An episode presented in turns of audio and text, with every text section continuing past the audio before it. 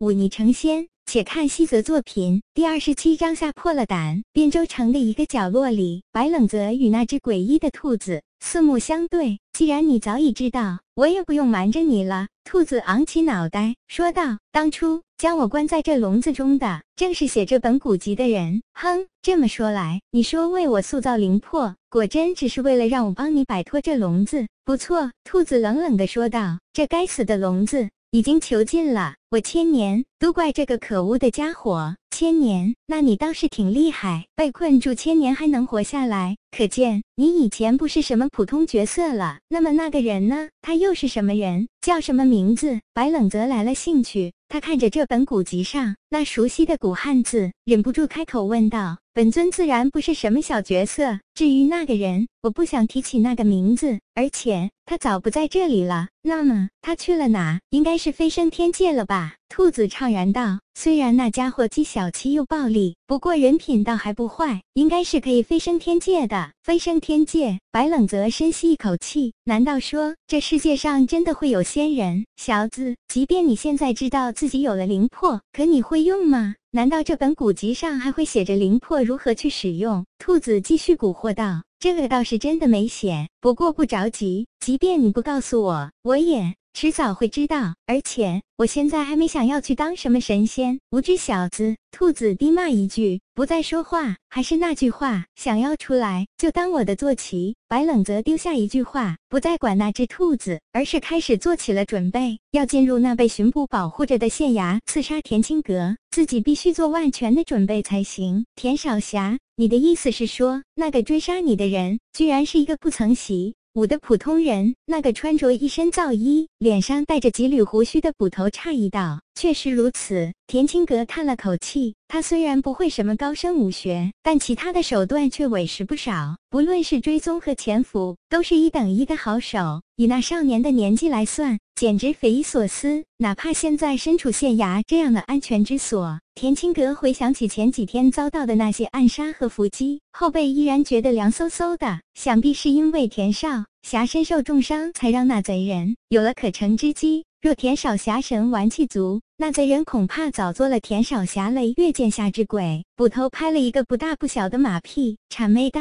田青阁皱了皱眉头，显然不赞同这话。不过他也知道这是对方在讨好自己，没有反驳。田少侠这几日好好休息，我已经找了这汴州城最好的大夫，明日就来替少侠治伤。多谢了。不过还是知带药来吧，我自己可以治伤。”小心为上。田青阁抱了抱拳，回礼道：“那捕头答应一声，离开房间。”田青阁透过窗看向天空中那轮圆月，轻叹一口气。他这次下山历练，追杀那恶僧数十天，虽苦却毕竟有所的。一招击败恶僧，心里还是颇为自负的。可是自从被那少年盯上，却真的尝到了那被毒蛇猛兽窥伺的滋味，每时每刻都提心吊胆，时时警惕，刻刻提防，就怕自己一个疏忽就丢掉了性命，简直煎熬。此时一旦安定下来，仍然觉得如芒在背，夜越来越深。他终于还是熬不住，睡了过去。只是三更时分，一点小小的动静就将他吓得从床上一跃而起，伸手去摸剑，才记起自己现在已然安全。他重新坐回床上，却发现自己出了一身的冷汗，自己还真是被吓怕了。田青阁苦笑一下，此时他哪里还有睡意？看了看天色，干脆盘坐在床上休息。当剑宗的那家心法，他这些时日以来一直用内力压制毒素。来到这县衙后，服了几颗解毒的药丸，这才觉得胸腹间那团灰色的毒气慢慢涣散。只是内力却也所剩不多，得专心修行一段时间了，不然内力损耗过大，是有可能伤及根本的。这么想着，田青阁终于安下心来。将体内的内力做周天运转，如此平静了两天。那位造衣捕头回来说，全程都没有看到可疑之人，想是那个贼人已经知难而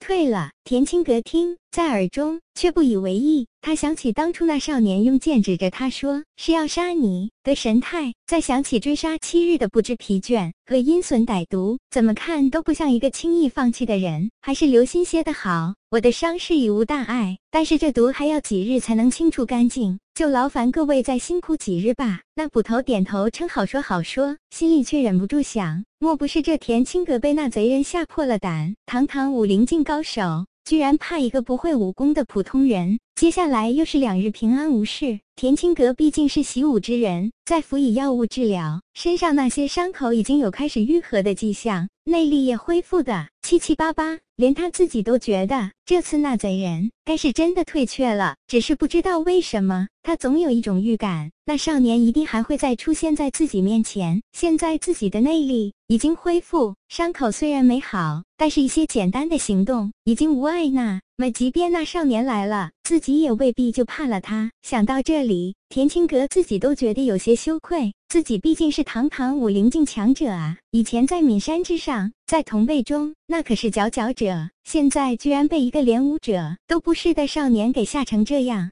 还真是有够丢脸！田青阁甩了甩脑袋，将这些乱七八糟的想法暂时放下。不管如何，这件事已经过去了。那铁五禅虽然不是自己所杀，但结果都一样，只是回忆起当初在李府中那些死去的无辜之人，田青阁还是忍不住叹了口气。虽说除无尽，但是正如那少年所说，没有谁是应该被牺牲的。自己这么做也实在是算不得正派。接下来又是几天的风平浪静，田青阁基本上已经不再怎么担心白冷泽的刺杀。尤其是当他接到一封传信，说当剑宗的二长老快要到汴州的时候，心更是放了下来。那位二长老可是堂堂五尊境高手，当那位少年再次以一种不可思议的方式出现在他面前时，田青阁才想起那被追杀七日的恐怖。